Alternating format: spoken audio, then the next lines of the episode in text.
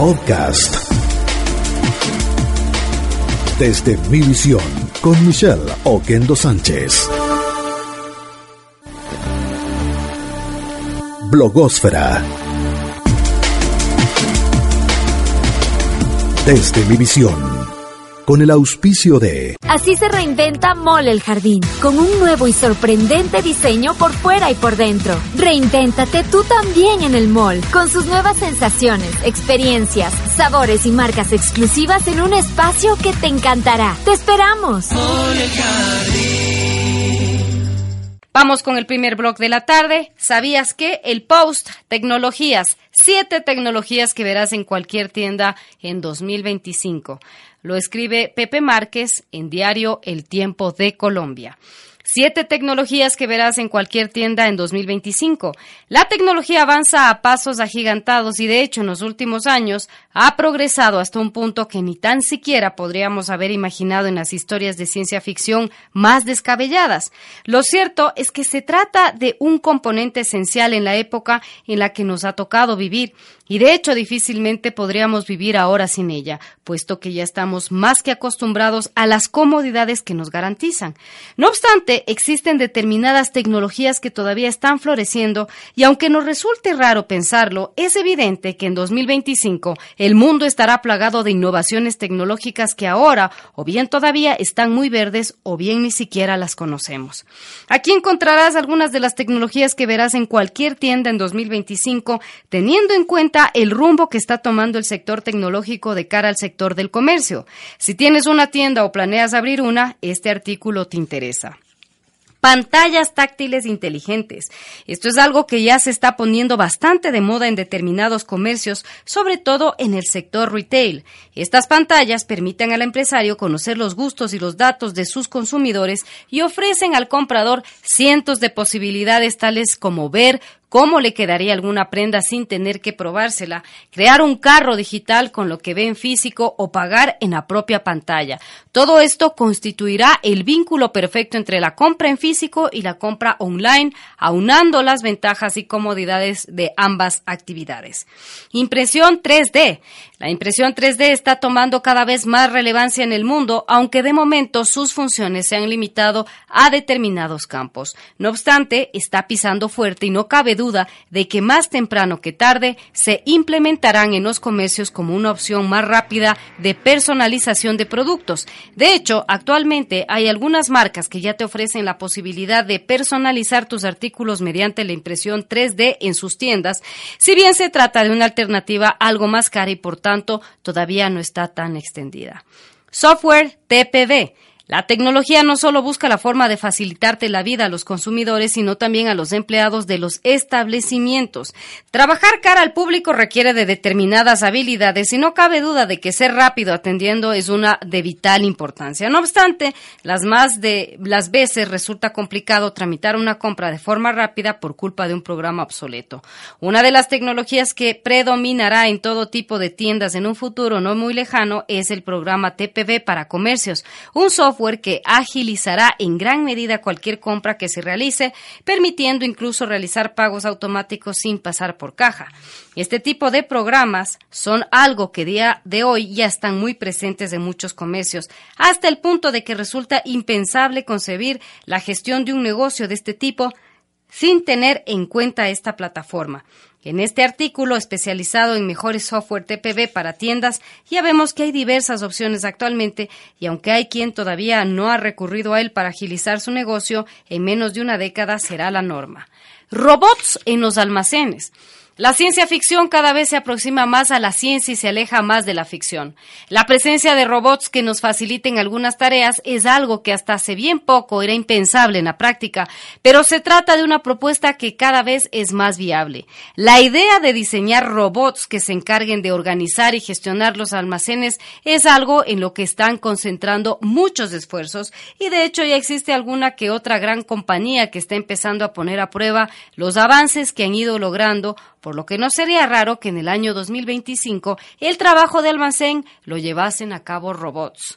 Cámaras inteligentes. Las cámaras inteligentes y la tecnología drone es algo que está cada vez más presente, aunque de primeras podríamos pensar que se trata de una alternativa innovadora de cara a incrementar la seguridad de un local. El verdadero objetivo de este tipo de implementación es el de aumentar la eficiencia y conseguir realizar inventarios en tiempo real y mucho más precisos, lo que permite al empleado ofrecer una atención al cliente más rápida y efectiva.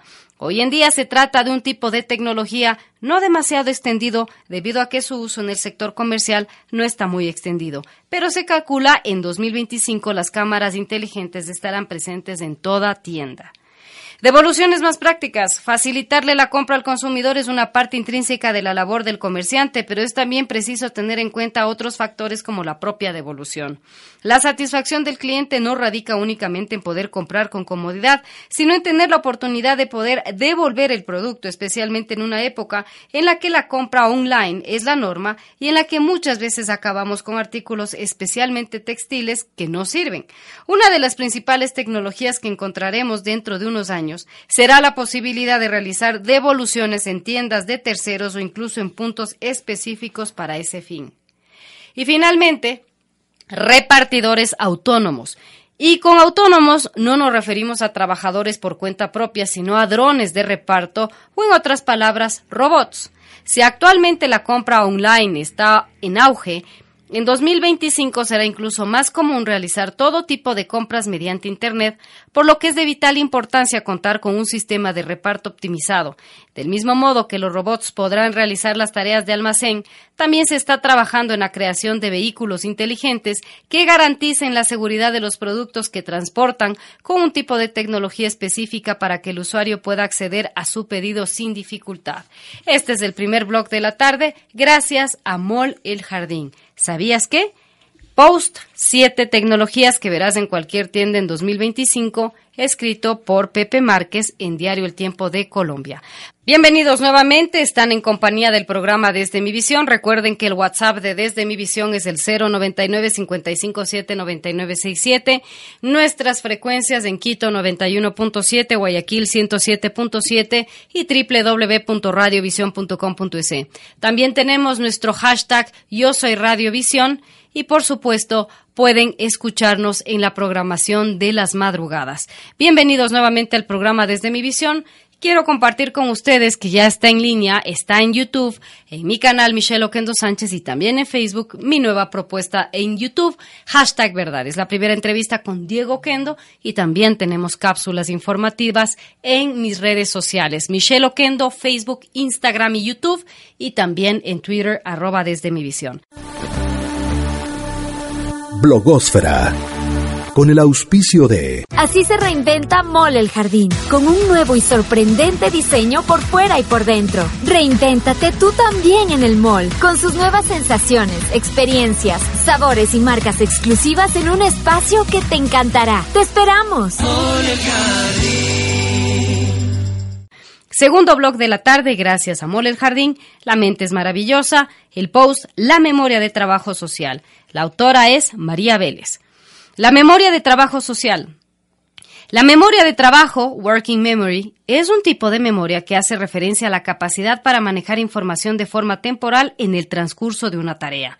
En este contexto, analizaremos qué es, de manera específica, la memoria de trabajo social. Vivimos en un entorno social y nuestra capacidad para llevar a cabo procesos cognitivos sociales nos caracteriza como especie. Constantemente estamos manipulando información social, ponernos en el lugar del otro en una conversación, tener en cuenta lo que la persona nos ha dicho minutos antes, recopilar y valorar ideas de la persona que acabamos de conocer. De hecho, esta necesidad de manejar demandas sociales cognitivas fue crucial en nuestra evolución, teniendo un papel fundamental en el desarrollo de nuestro cerebro, según la hipótesis del cerebro social. En la psicología cognitiva, tradicionalmente se han estudiado los procesos cognitivos sociales más superiores, como la teoría de la mente. Sin embargo, los procesos básicos se han observado desde un punto de vista más computacional del manejo de información general. ¿Qué es la memoria de trabajo social? La memoria de trabajo social consiste en el manejo de información cognitiva específica de procesos sociales, es decir, el proceso que ponemos en marcha nuestra habilidad para pensar en los estados mentales, creencias e intenciones de los demás. Esa habilidad recibe el nombre de mentalización y la memoria de trabajo social se refiere al carácter más procedimental de la misma. Cuando llevamos a cabo un proceso de mentalización, tenemos que acceder, mantener y manipular información sobre uno mismo u otra persona y sacar ciertas conclusiones sobre el estado mental. Primeros hallazgos. Los resultados que han llevado a pensar en la existencia de una memoria de trabajo específicamente social se basan en evidencias de que cuando la carga cognitiva social aumenta, el rendimiento de la mentalización decrece. Esto es porque la memoria de trabajo es una capacidad limitada y al aumentar la información se reducen los recursos para sacar conclusiones. Así, las personas muestran más errores a la hora de establecer conclusiones acerca del estado mental de otros cuando la cantidad de información a tener en cuenta aumenta. Por ejemplo, cuando se les presenta la idea, María piensa que Juan sabía que Laura quería ir a la tienda. ¿Qué ocurre en el cerebro? Al parecer, podría haber dos redes cerebrales implicadas en la memoria de trabajo social, la red de mentalización y la red de MT cognitiva. La red de mentalización comprende las regiones frontoparientales, los polos temporales y el surco posterior superior temporal. Esta red se activa cuando hacemos inferencias sobre los estados mentales de los demás, atribuyéndoles emociones, rasgos de personalidad o prediciendo cómo se comportarán en base a sus creencias y pensamientos. Por otro lado, en la red MT cognitiva, las áreas cerebrales que se activan son generalmente la corteza prefrontal, dorso lateral, la corteza parietal lateral y áreas motoras suplementarias. Además, la activación es mayor cuanta más información ha de manejarse. El estudio. Para evaluar la memoria de trabajo social y observar qué regiones se activan, los investigadores pioneros en este tema crearon una tarea. En un primer momento, se le presenta al evaluado una lista de tres o cuatro nombres de sus amistades. Tras unos segundos aparece un adjetivo, por ejemplo, divertido, y la persona tiene que ordenar mentalmente a sus amigos en función de ese rasgo. Posteriormente se le muestra una posibilidad, Carlos es el segundo más divertido y debe indicar si es verdadero o falso. Los resultados mostraron que, en el tiempo dedicado a hacer el ranking, aumentó la actividad en las redes de mentalización y de memoria de trabajo cognitiva en función de la cantidad de amigos presentados. Por ello, los investigadores han concluido que las regiones de mentalización apoyan los procesos de cognición social. Además, la red de MT cognitiva, aunque se activa de forma inversa a la de mentalización en el contexto de tareas sociales, parecen operar conjuntamente. Aún quedan muchos interrogantes que descubrir alrededor de este nuevo concepto.